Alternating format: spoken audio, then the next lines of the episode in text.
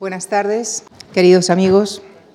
Les invito esta tarde a oír a Emily Dickinson en la voz de Julia Gutiérrez Cava, a quien agradezco en nombre de la Fundación Juan Marc que haya aceptado nuevamente nuestra invitación.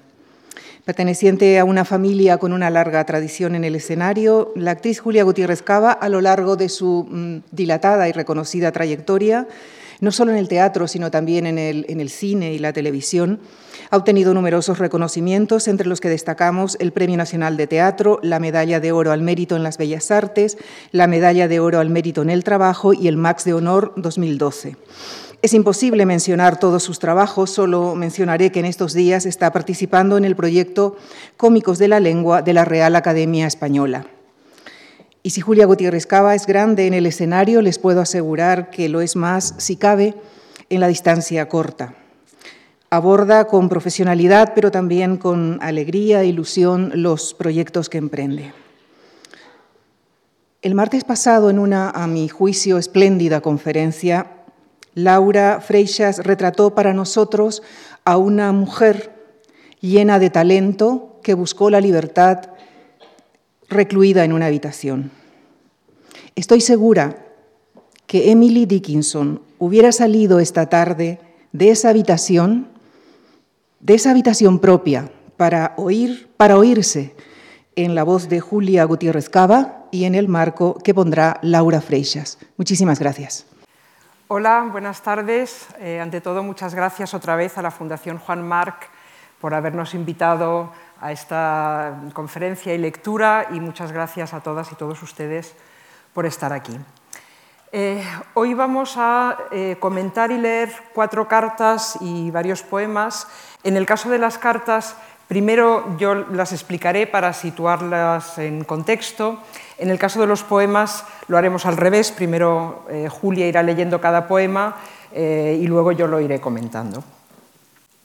La primera carta que vamos a leer, que va a leer Julia, es una carta escrita en 1852 por Emily Dickinson, que tiene entonces 22 años, a la persona que sin lugar a dudas fue la persona más importante en su vida, su gran amiga desde la infancia, eh, Susan Gilbert, que tenía la misma edad, pero una vida más difícil que la de Emily, porque era huérfana, eh, vivió con distintos parientes, se tuvo que ganar la vida como maestra, pero que eh, unos años después de esta carta se casaría con el hermano de Emily, con Austin Dickinson. Em, en esta carta primero bueno, voy a explicar algunas alusiones que si no quizá no se entenderán. Em, Emily Dickinson empieza la carta diciendo ábreme con cuidado, que es una fórmula que siempre usó específicamente con esta corresponsal. Eh, luego hace una alusión a Vini, Vini es su hermana, Lavinia, cuando dice Vini también te da recuerdos. Habla del Congreso Whig, eh, se trata de un congreso de un partido al que pertenecía su padre y su padre está en Washington asistiendo a ese congreso y eh, Susan se encuentra también en, Washington en ese momento. Finalmente alude a Daniel Webster, que era eh, un político importante que en ese momento aspiraba a la, presidencia.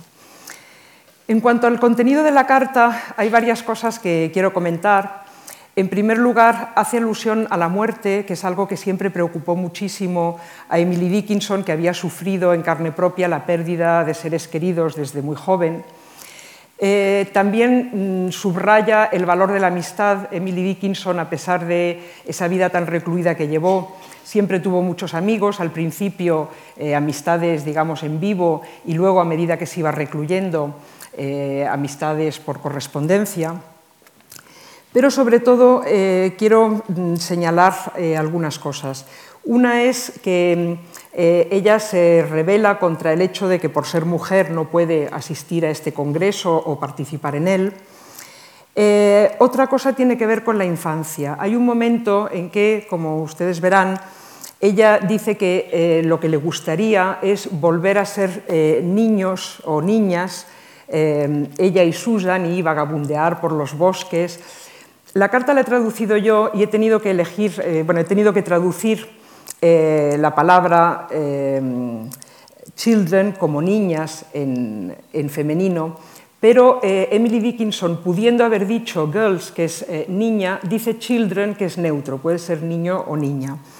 Y yo creo que esto es bastante revelador de lo que quiere decir eh, Emily Dickinson en esta carta, y es que, eh, y esto lo vemos también en su poesía y lo veremos concretamente en un poema en el que habla del matrimonio, eh, y es que ella preferiría refugiarse en la infancia, también de ahí ese papel de niña que, desplegaba, como, vimos el, martes, porque para una mujer en esa época, eh, pasar al estado de adulta quería decir, eh, en principio, mm, probablemente casarse. Eh, el matrimonio, ella teme, y con cierta razón, que va a separar a estas dos amigas, que son ella y, Susan, y además el matrimonio para una mujer significa pasar a depender de un hombre y a someterse a una fecundidad incontrolada que le puede dar mucho miedo. De hecho, sabemos eh, el otro día conté que em, Austin, el hermano de Emily Dickinson, se había hecho amante de la esposa del astrónomo que llegó a la ciudad, etc. Y como esta gente protestante, todos llevaban diarios, cosa que no ocurre en los países católicos porque aquí hay confesionarios, entonces no hace falta, por las indiscreciones o lo que nos cuenta Mabel en este diario, sabemos que el matrimonio de Susan Gilbert eh, con Austin Dickinson no fue feliz y en particular eh, que Austin le reprochaba a Susan haber abortado varias veces. Susan tenía mucho miedo al parto porque su hermana había muerto de parto.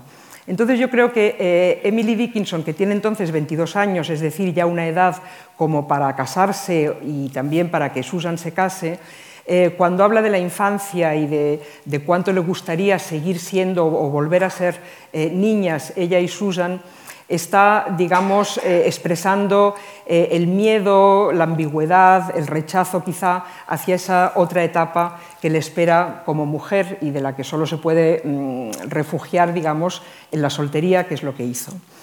Por último, eh, también quiero plantear una cuestión que mm, es muy polémica y sobre la que se sigue discutiendo, que es cuál era realmente la relación entre estas dos mujeres, es decir, si es una relación puramente amistosa o si hay algo más. Eh, bueno, mm, yo no, tengo mucha opinión, creo que nos faltan pruebas, pero en todo caso, por una parte, creo que la amistad entre mujeres muchas veces es una amistad muy intensa, sin que eso signifique forzosamente eh, que, es en el fondo homosexual eh, reprimida o, no reprimida. Por ejemplo, Madame de Sévigné, en sus cartas a su hija, Em, se expresa de una manera que hace pensar en cartas de amor, ¿no? Solo pienso en ti, pienso en ti de la mañana a la noche, no quiero ver a nadie porque no quiero que me distraigan de pensar en ti, etcétera, etcétera. Por otra parte, em, Emily Dickinson aquí le dice a, Susan, eh, no dejes que nadie vea esta carta, te daría un beso pero tímido por si hay alguien allí, en fin, juzguen ustedes mismos. Adelante, Julia. Carta de Emily Dickinson a Susan Gilbert. Ábreme con cuidado. Viernes por la tarde, 11 de junio de 1852. No pienso más que en una cosa, Susi, en esta tarde de junio, y esa cosa eres tú. Y solo rezo por una cosa, Susi querida, por ti que tú y yo, cogidas de la mano, como están unidos nuestros corazones, vaguntemos como niñas entre bosques y campos y olvidemos todos esos temores y esas preocupaciones y volvamos juntas a la infancia. Ojalá fuera así, Susi. Y cuando miro a mi alrededor y me encuentro sola, suspiro otra vez por ti. Pequeño suspiro y suspiro vano que no te traerá a casa. Te necesito cada vez más y el gran mundo se vuelve más ancho y las personas queridas más escasas cada día que estás lejos. Echo de menos mi corazón más grande. El mío da vueltas y vueltas llamando a Susi. Los amigos son demasiado valiosos para perderlos. Son tan pocos y qué pronto se irán allá donde tú y yo no podremos encontrarlos. No olvidemos esas cosas, pues recordarlas ahora nos evitará muchas angustias cuando sea demasiado tarde para quererles. Susi, perdóname, cariño, pero por cada palabra que digo, mi corazón está lleno de ti. Nadie más que tú ocupa mi pensamiento y sin embargo, cuando intento decirte algo que no es para el mundo, me fallan las palabras. Si tú estuvieras aquí, y ojalá estuvieras, Susi mía, no necesitaríamos hablar en absoluto. Nuestros ojos lo dirían todo en susurros y apretándonos las manos. No necesitaríamos lenguaje. Intento traerte más cerca. Persigo a las semanas hasta que desaparecen y me imagino que has vuelto y que estoy de camino por el sendero verde a encontrarme contigo. Y mi corazón corre tan deprisa que me cuesta mucho recobrarlo y enseñarle a ser paciente hasta que la querida Susie vuelva. Estaré cada vez más impaciente hasta que ese maravilloso día llegue, pues hasta ahora solo te he llorado. Ahora empiezo a esperarte. Ahora te digo adiós, Susie. Y Vini te envía recuerdos y mamá también. Y yo añado un beso tímido, no sea que haya alguien allí. No les dejes verlo, ¿de acuerdo, Susie? Emily, posdata. ¿Por qué no puedo ser yo delegada al Gran Congreso Guay? ¿Acaso no lo sé todo sobre Daniel Wester y la tarifa y la ley? Entonces, Susie, podría verte en un descanso de las sesiones no me gusta nada este país y no me voy a quedar aquí más tiempo. De Lenda Est, América, Massachusetts y todo.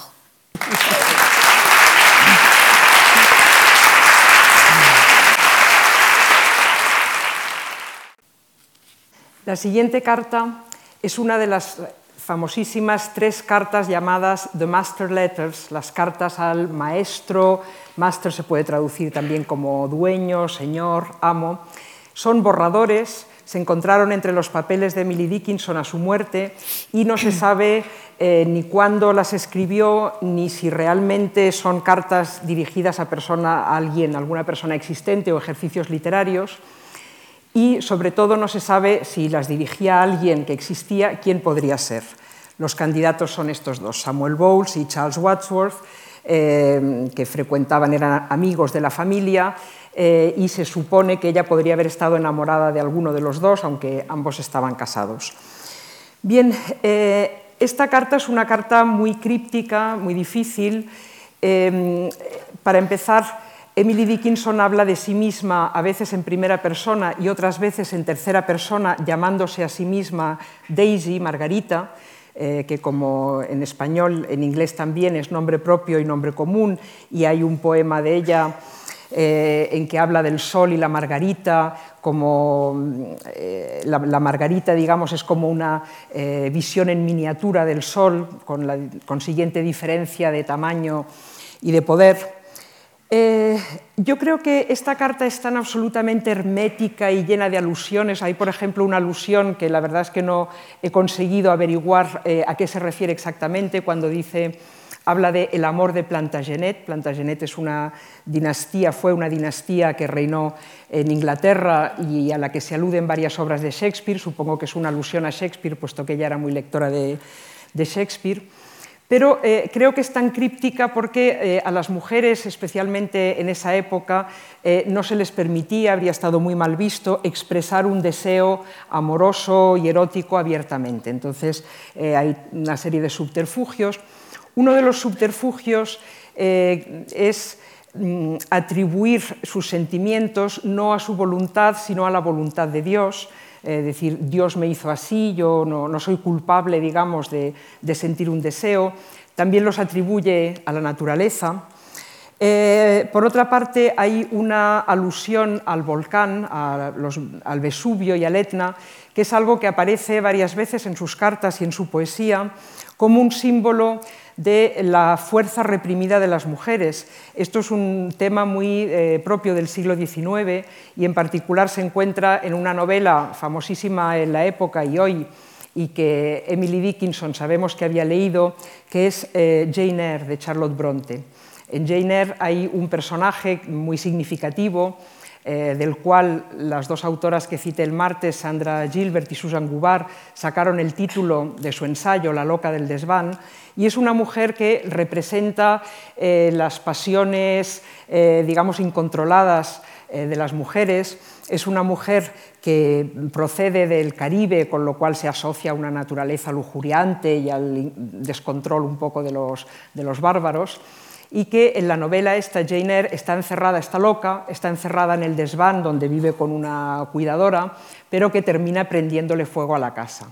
Y yo creo que eh, cuando Emily Dickinson habla del Vesubio, aunque no, no, es muy explícita, porque ya verán que toda la carta es muy hermética, se está refiriendo a esa pasión que no puede expresarse, pero que si se expresara sería, tendría una fuerza eh, tremenda.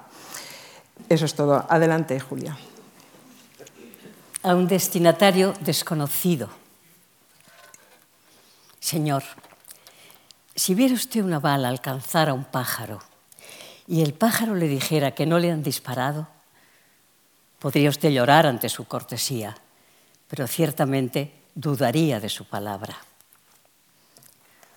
Una gota más herida en la herida que mancha el pecho de su Margarita entonces, ¿creería usted? La fe de Tomás en la anatomía era más fuerte que su fe en la fe. Dios me hizo, Señor. No fui yo sola.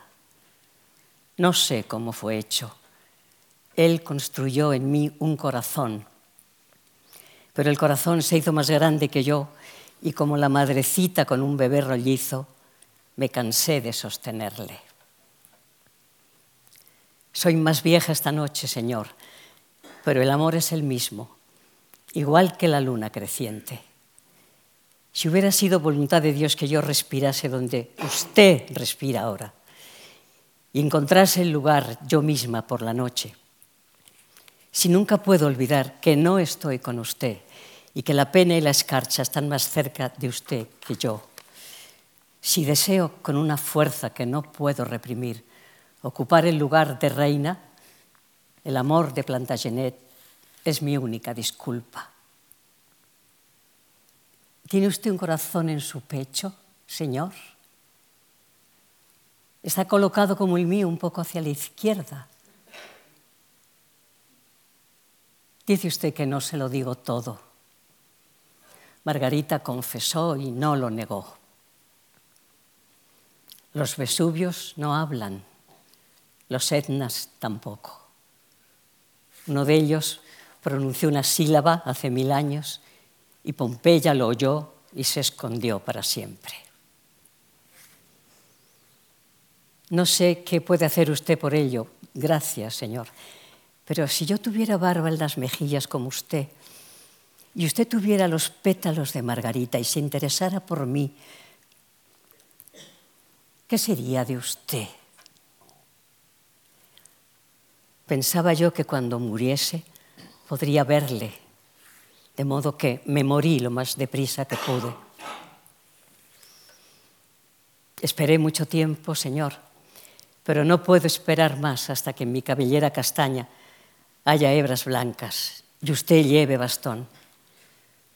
Entonces puedo mirar mi reloj y si el día ha declinado mucho, podemos arriesgarnos a ir al cielo. ¿Qué haría usted conmigo si yo llegara de blanco? ¿Tiene usted un cofrecillo para meter dentro a los vivos? Quiero más verle, Señor, que todo lo que deseo en este mundo. Y el deseo, un poco cambiado, será mi único deseo para los cielos. ¿Puede usted venir a Nueva Inglaterra? ¿Vendría usted a Amenx? ¿Querría venir, señor? ¿Margarita le decepcionaría? No. No le decepcionaría, señor. Sería un consuelo para siempre, solo mirar su rostro mientras usted mirase el mío. Entonces podría jugar en los bosques hasta que cayera la noche. hasta que usted me llevara a donde el ocaso no pueda encontrarnos.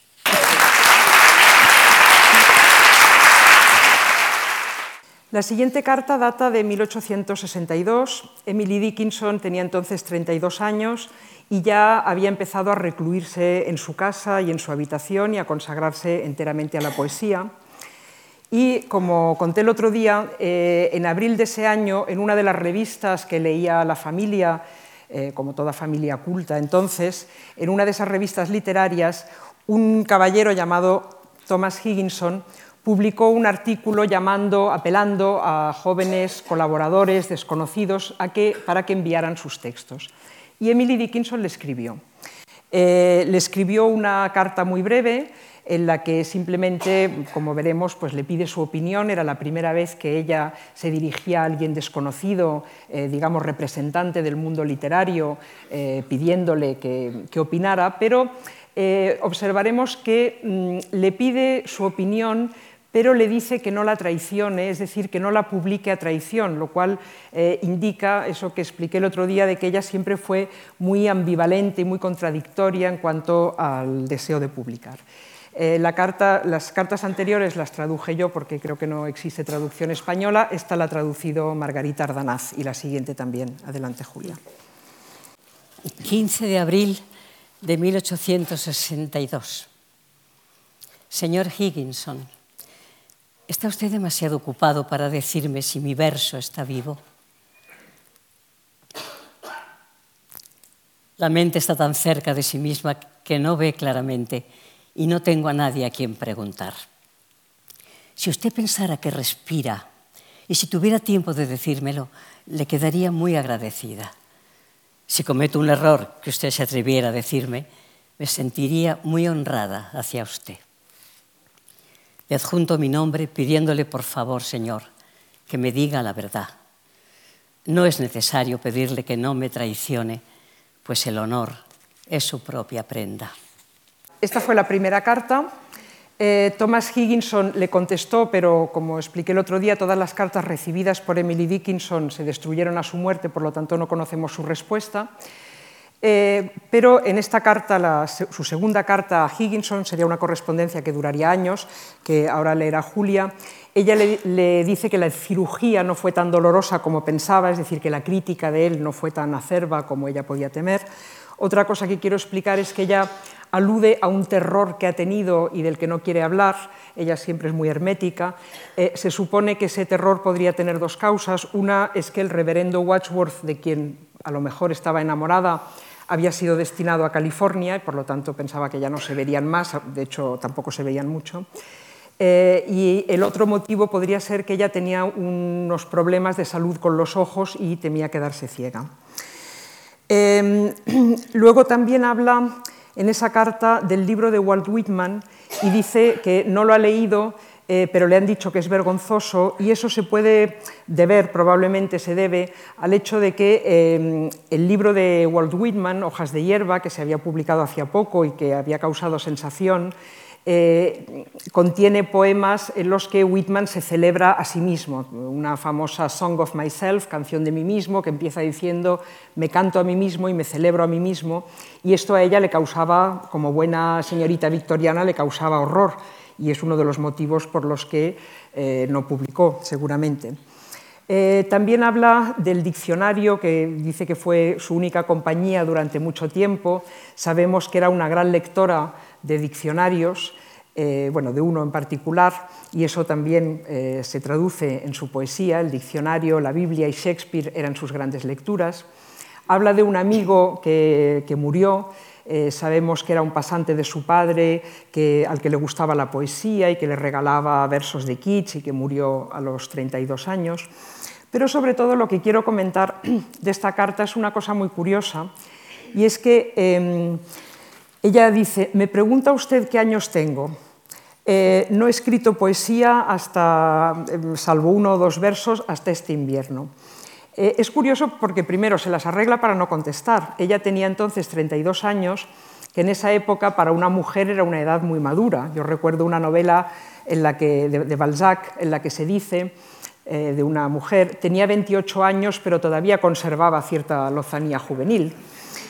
Eh, pero sobre todo, no solamente, de acuerdo, oculta su edad, pero además dice que se presenta como una principiante, dice que no ha escrito poesía. Eso es una mentira flagrante, o sea, sabemos a ciencia cierta que llevaba muchos años escribiendo y es más, que estaba en el periodo más prolífico de su vida, con una producción de unos 300 poemas al año. Entonces la pregunta es, ¿Por qué? ¿Por qué miente? ¿Por qué se quiere presentar como una principiante? ¿Por qué cuando eh, Higginson unos años después la fue a visitar, eh, ella se presentó como una niña con una vocecita entrecortada y dijo que, que, se sentía muy tímida y él pues dijo que tenía un aspecto infantil, etcétera?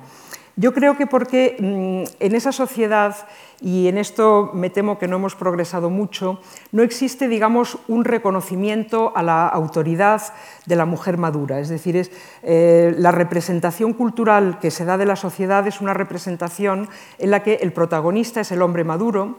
Hay también hombres jóvenes que serán los sucesores de esos hombres maduros y hay también mujeres jóvenes, eh, básicamente decorativas, eh, pero la figura que falta, bueno, y hay también mujeres viejas que son eh, viejas brujas o a lo mejor abuelitas de cuentos de hada, pero el personaje que falta es la mujer madura a la que se reconoce autoridad. Por lo tanto, ella sabía que se, se la podía aceptar mejor si se presentaba humildemente como una principiante, aunque no lo fuera. Adelante. 25 de abril de 1862. Señor Higginson, su amabilidad merecía un agradecimiento más rápido, pero he estado enferma y hoy le escribo desde la almohada. Gracias por la cirugía. No fue tan dolorosa como yo suponía. Le envío otros, tal como me pedía, aunque puede que no sean muy distintos. Me preguntaba qué años tengo. No he escrito ningún verso sino uno o dos hasta este invierno, Señor. Tengo un terror desde septiembre que no podría decirle a nadie. Y por eso canto como hace el niño al pie del cementerio, porque tengo miedo. Me pregunta acerca de mis libros. Por lo que se refiere a los poetas, tengo a Keats y al señor y a la señora Browning. En cuanto a la prosa, al señor Ruskin, Sir Thomas Brown y el Apocalipsis. Fui a la escuela, pero en el sentido que usted le da, no recibí una educación. Cuando era niña tenía un amigo que me enseñó la inmortalidad, pero al acercarse demasiado a ella, nunca volvió. Poco después mi tutor murió y durante varios años el diccionario fue mi única compañía. Luego encontré otra, pero a él no le gustaba que fuera su discípula y abandonó la tierra. Me pregunta sobre mis compañías, las colinas, Señor, que el crepúsculo y un perro tan grande como yo que me compró mi padre. Ellos son mejores que los seres humanos porque saben pero no dicen. Y el ruido del estanque al mediodía supera mi piano. Tengo un hermano y una hermana. Mi madre no se preocupa por el pensamiento y mi padre está demasiado ocupado con sus sumarios para darse cuenta de lo que hacemos. Me compra muchos libros, pero me pide que no los lea, porque tiene miedo de que me confundan la mente Todos son religiosos menos yo. Y se dirigen a un eclipse todas las mañanas, al que llaman su padre. ¿Podría usted enseñarme a crecer? ¿O no se puede transmitir como la melodía o la brujería? Habla usted del señor Whitman. No he leído su libro pero me han dicho que es vergonzoso. Dos directores de periódico vinieron este invierno a casa de mi padre y me hicieron preguntas acerca de mi mente. Y cuando les pregunté por qué, me contestaron que yo era bastante avara y que ellos lo utilizarían para el mundo. No podría sopesarme a mí misma. ¿Es esto, Señor, lo que me pedía que le dijera? Su amiga E. Dickinson. Bien, ahora vamos a cambiar de método y primero Julia leerá cada poema eh, porque mm, quiero que ustedes lo reciban, digamos, sin ninguna mediación ni, ni filtro y luego yo daré alguna explicación. Adelante. Empiezo. Ven despacio, Edén, labios no acostumbrados a ti, tímidos sobre tus jazmines, como la desfallecida oveja que al llegar tarde a su flor zumba en torno a la estancia de ella, cuenta sus propios néctares, entra y se pierden bálsamos. Bien, eh, lo primero que debo decir es que eh, Emily Dickinson en todos sus poemas hace un uso eh, muy original, por decir algo, de la puntuación. Utiliza muchos guiones, además utiliza mayúsculas cuando sería incorrecto según las normas y a veces también utiliza comillas. Y no me voy a extender en el porqué de todo esto porque también es una cosa muy complicada, pero eh, por lo menos un efecto es obvio que lo tiene, que es el efecto de desfamiliarizar eh, la lengua, es decir, de que no leamos de corrido, sino de ponernos como alguna dificultad para que nos detengamos y leamos bien y, digamos, reflexionemos, nos fijemos en, cada palabra. Eh, este es un poema que tiene una apariencia de poema sobre la naturaleza, pero un trasfondo erótico evidente. Una vez más, eh, Emily mm, utiliza un vocabulario religioso, como aquí el Edén, para transmitir un significado profano. Y eh, otra cosa que hace, y que también hace frecuentemente en su poesía, es jugar con los roles, lo que hoy llamaríamos roles de género, porque eh, él o la protagonista de este poema empieza con una actitud convencionalmente femenina, pasiva, tímida, eh, pero en la primera estrofa, pero en la segunda estrofa adopta un papel masculino y lo que hace eh, la autora es eh, tomar una palabra que es neutra, bi, que significa abeja, pero no tiene género, y atribuirle un género masculino, reaching late his flower, o sea, está utilizando un posesivo masculino, y la estancia, a la estancia le atribuye género femenino, con lo cual crea una imagen erótica que eh, desorienta porque al principio parecía que quien hablaba era eh, una mujer. Eh, por último, también quería decir que otro tema de este poema es un tema muy frecuente en Emily Dickinson, que es una meditación sobre si el, mejor deseo es el deseo consumado o el deseo más placentero e intenso es el que no se consuma, porque eh, aquí lo que vemos es que al consumarse el deseo hay una pérdida, ¿no? se pierde aunque lo deja, eh, bueno, como también es habitual en ella, lo deja un poco eh, en el aire, o sea, no sabemos si se trata de un éxtasis o se trata de una pérdida y de una destrucción. Adelante. Hay una cierta inclinación de luz las tardes de invierno que oprime como el peso de melodías catedralicias celestial herida nos produce. No podemos encontrar cicatriz, sino diferencia interna donde los significados están. Nadie puede enseñarla, nadie. Es el sello, desesperación, una aflicción imperial que nos es enviada del aire. Cuando llega, el paisaje escucha, las sombras contienen la respiración cuando se va es como la distancia en la mirada de muerte.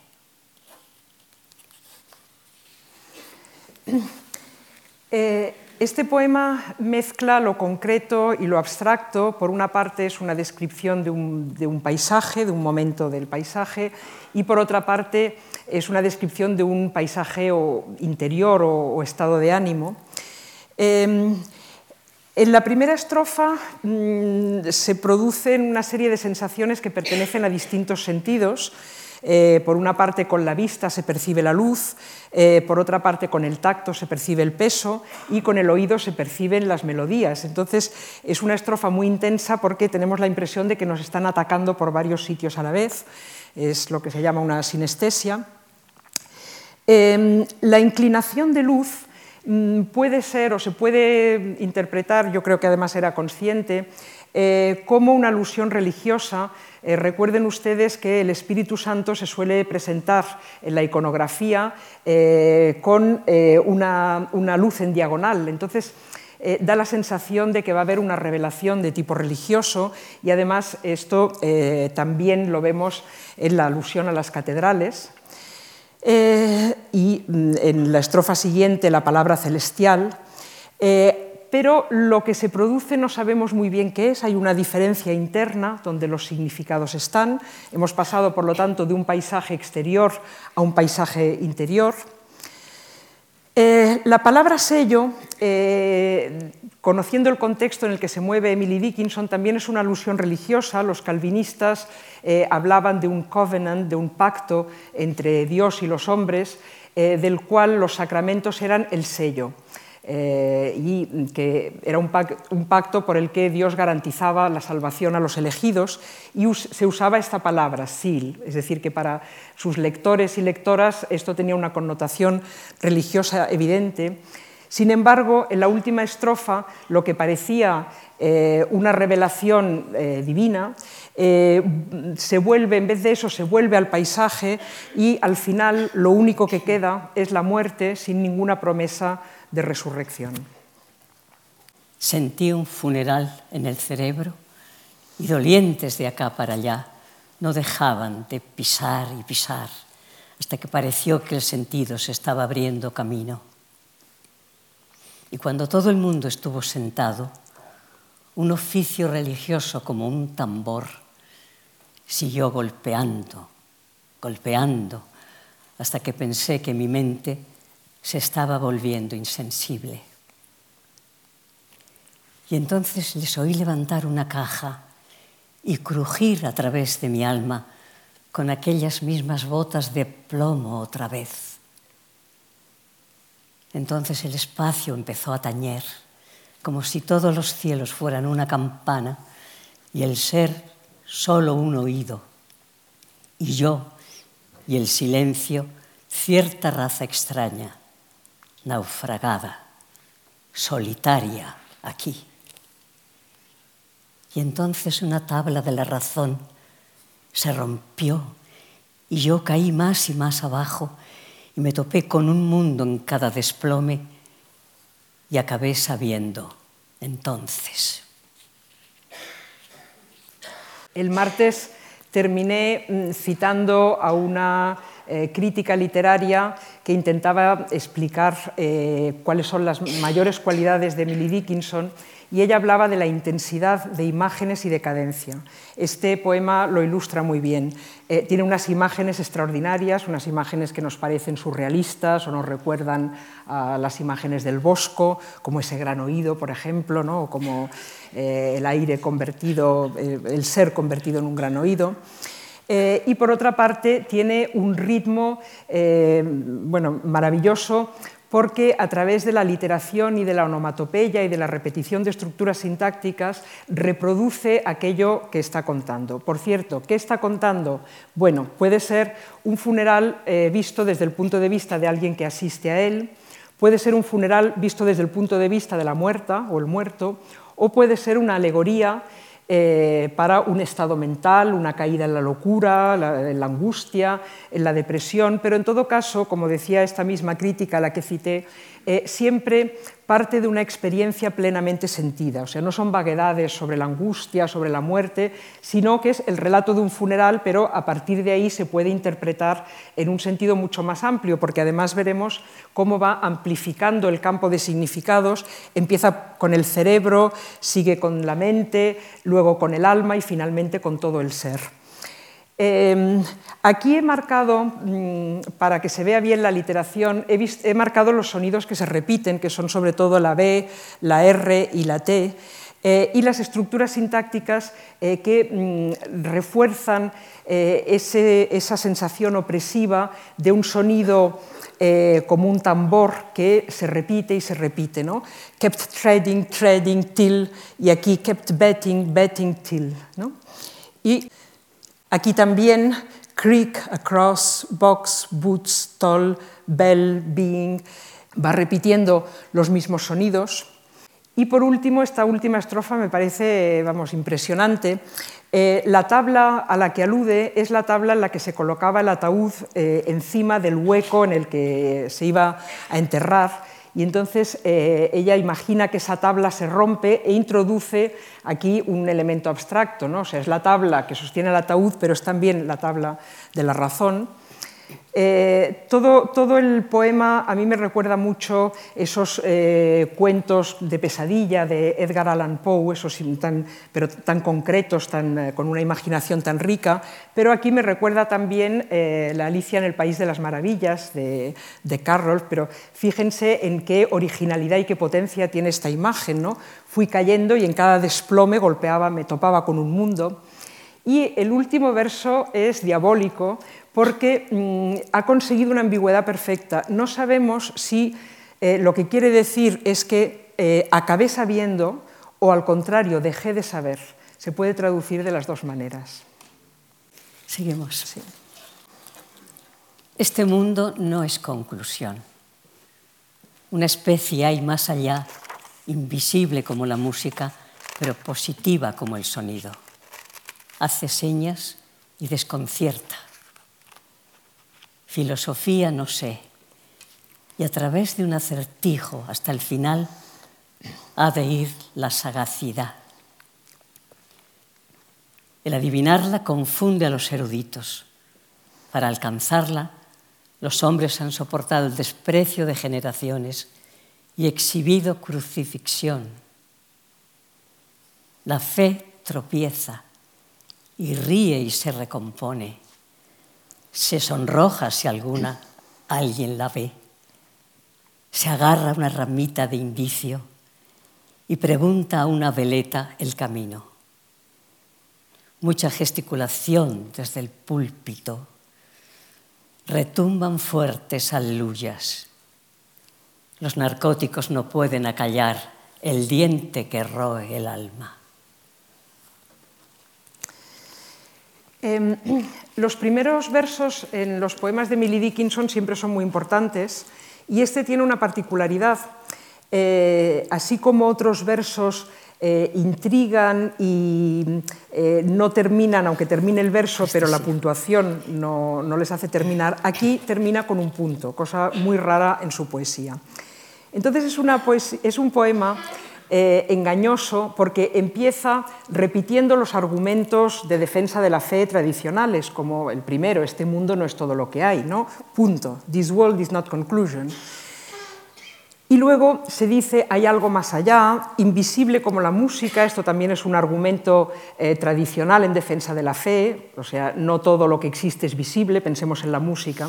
Sin embargo, ya está introduciendo eh, algo, un lenguaje científico que está socavando lo que aparentemente dice. Habla de especie.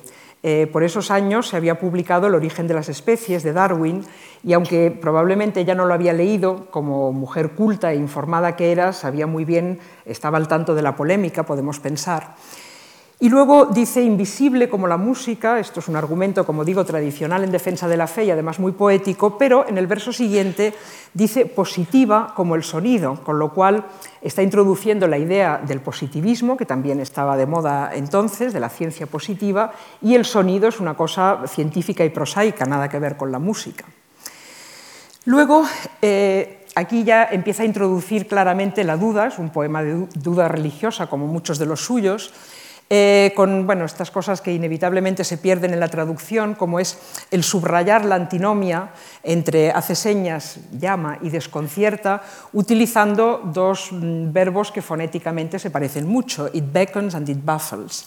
Philosophy don't know eh, habla de la filosofía, que es algo muy sofisticado, pero luego usa una fórmula muy coloquial. No dice eh, philosophy does not know, sino don't know, yo qué sé. ¿no? O sea, es se podría traducir audazmente como filosofía y yo qué sé. Y a través de un acertijo hasta el final ha de ir la sagacidad, es decir, eh, en el último momento, el de la muerte, mm, habrá que pasar por ese eh, trago de la muerte para resolver el acertijo. Eh, confunde a los eruditos, los hombres han soportado el desprecio hacia los creyentes, la fe tropieza y ríe y se recompone como si fuera una chica joven.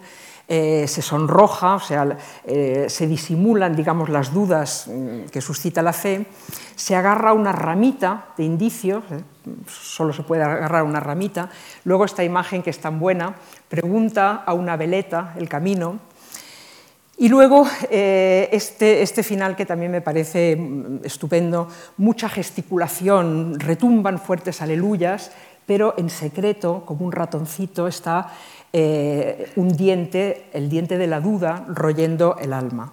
Qué bueno, los narcóticos no pueden acallar el diente que roe el alma. Y además se parece mucho a lo que por la misma época, aunque ya seguramente, vamos, seguro, no lo habría leído, estaba escribiendo Marx, ¿no? La religión opio del pueblo. Acudió a su llamada, abandonó los juegos de su vida para aceptar el honroso trabajo de mujer y de esposa. Y si algo echó de menos en ese nuevo día de amplitud o de espanto, o primera esperanza, o si el oro al usarse se gasta, quedó sin mencionar. Lo mismo que en el mar crece el alga y la perla, mas solo él sabe de las profundidades donde habitan. Bien, este es uno de los muchos poemas eh, de Emily Dickinson sobre el matrimonio, siempre desde el punto de vista de la mujer. Em, una vez más, eh, la traducción se pierden matices eh, muy importantes. Por ejemplo, este primer verso que es genial porque hay una primera parte muy larga en la que literalmente dice, ella se elevó hasta el requerimiento de él. Y es una frase larga que evoca un esfuerzo. Ella poco a poco se va elevando hasta his requirement, y ahí dropped, que significa cayó. También significa abandonó, y eso es lo que realmente quiere decir, pero ya ha jugado con esta ambigüedad. Es decir, elevarse hasta las exigencias o expectativas de su futuro marido eh, es algo que le, toma mucho tiempo y que mm, consiste en que cae, además con esta contundencia, ¿no? dropped, Luego, lo que abandona son los juegos, eh, que evoca infancia, pero también un cierto placer, y eh, lo sustituye por el trabajo, no la felicidad, ni el placer, ni la plenitud, sino el trabajo, el trabajo honorable de mujer y de esposa. Aquí eh, usa un lenguaje muy solemne, muy convencional y además muy rotundo sonoramente, ¿no? To take the honorable work of woman and of wife. Segunda estrofa. Si algo echó de menos en su nuevo día, de amplitud o de espanto. Esta palabra es difícil de traducir porque estar overawed significa espantado o sobrecogido o intimidado. Podríamos traducirlo, está bien espanto, pero también se habría podido traducir por eh, sobrecogimiento o, en fin, eh, o primera esperanza. Es decir, que a lo mejor no lo sabemos, eh, y esto es lo que ella les decía a Susi en una carta eh, que cité el, martes, ¿no?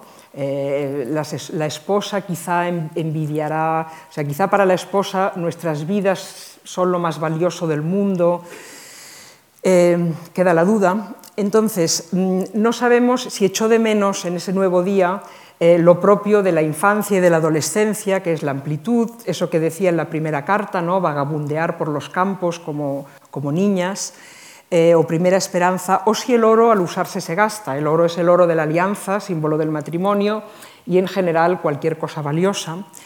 Quedó sin mencionar, es decir, que eh, la mujer al casarse entra en un estado en que desaparece de la vida pública y no puede expresar públicamente cuáles han sido o son sus experiencias y sus sentimientos. Lo mismo que en el mar crece el alga y la perla. Eh, aquí mm, la crítica discute si el alga y la perla son dos ejemplos, eh, bueno, dos imágenes que significan lo mismo, es decir, algo que crece, una expresión de algo saludable, vital, o si eh, la perla sí que es algo valioso, pero el alga sería algo negativo que puede asfixiar la perla. Es decir, nos está diciendo que en el fondo del mar, eh, que es mm, la comparación que usa para la vida de la mujer casada, eh, crecen cosas valiosas, pero que tienen que estar en silencio, o mm, es una alternativa. No sabemos si lo que crece es la perla, que sería algo positivo, o el alga, que sería negativa, pero en todo caso, solo él sabe de las profundidades donde habitan.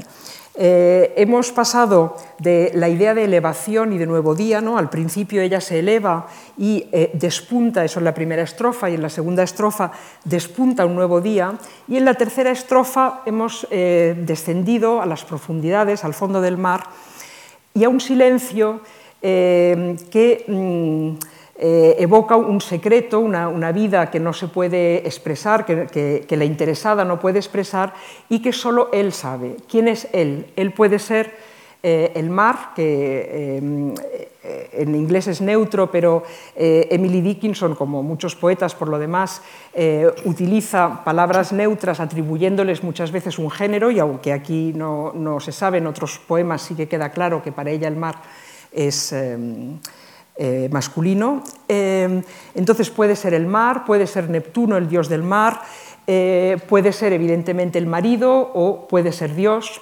En todo caso, no lo sabremos nunca.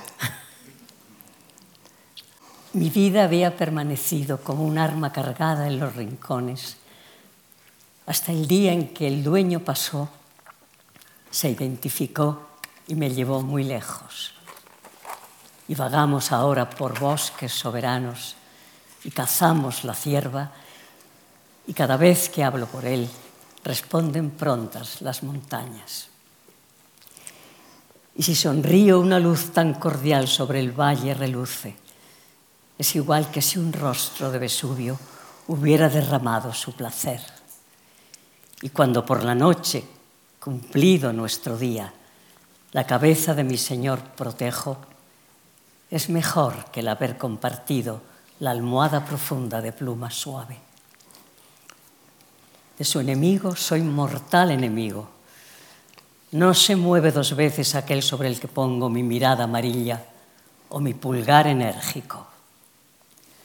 Aunque vivir pudiera yo más que él, él debe vivir más, porque yo solo tengo el poder de matar, sin el poder de morir. Eh, los poemas de Millie Dickinson suelen ser bastante herméticos, pero como este ninguno.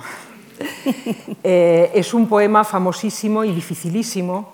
También eh, los primeros versos de Millie Dickinson suelen ser muy potentes, pero también como este ninguno. Es una cosa absolutamente sorprendente. ¿no? Mi vida había permanecido como un arma cargada. Eh, ¿Qué quiere decir esto? Bueno, como sucede eh, siempre en la mejor literatura, lo que cuenta está muy claro y sin embargo la interpretación, pues en fin, está totalmente abierta. Eh, se han hecho muchas interpretaciones, mm, pues, desde religiosas, por ejemplo, hablando de, de, Dios y del libre albedrío, y el hombre y Dios, hasta interpretaciones antimilitaristas. se ha discutido básicamente se discute si Emily Dickinson está presentando eh, este relato de, fin, de, la, guerra, de la muerte, eh, como algo positivo o como algo negativo. Por ejemplo, eh, está criticando el hecho de que los hombres con las armas maten la vida encarnada en un animal femenino. Es decir, ella podría haber eh, utilizado como ejemplo cualquier animal, o sea, podría matar cualquier cosa y, sin embargo, elige uno de los pocos animales que en lengua inglesa eh, no son neutros, sino que eh, tienen una palabra distinta para el masculino y para el femenino. Es decir, el ciervo macho se, usa, se designa con otra palabra y aquí ella ha elegido expresamente un ciervo hembra. Luego, el poema también evoca muchas cosas, por ejemplo, evoca la, eh, conquista del oeste, que era una de las, eh, de las cosas que pasaban en ese momento en Estados Unidos y en la cual además participaron hombres, pero también mujeres, había mujeres armadas eh, en el oeste. también hay alguna alusión a Frankenstein, que tiene los ojos amarillos, sabemos que ella había leído la novela de Mary Shelley, eh, también una alusión cuando habla del pulgar, aquello famoso de los gladiadores en Roma, a los que los espectadores podían condenar o salvar con un gesto del pulgar. El Vesubio vuelve a aparecer, ha aparecido muchas veces, también eh, el, martes hablé de ello, como símbolo de la energía eh, volcánica y destructiva que ocultan las mujeres y que si, pudiera expresarse, pues eh, Pompeya lo oyó hace mil años y, se escondió, no volvió a aparecer.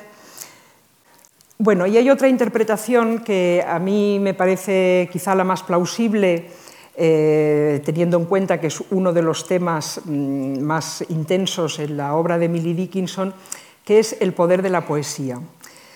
Eh, se ha dicho que el máster, o aquí la cuestión es eh, qué es lo que representa ese máster, ese señor, y qué es lo que representa la, persona, que no sabemos si es mujer o hombre, que maneja la pistola y qué representa la pistola.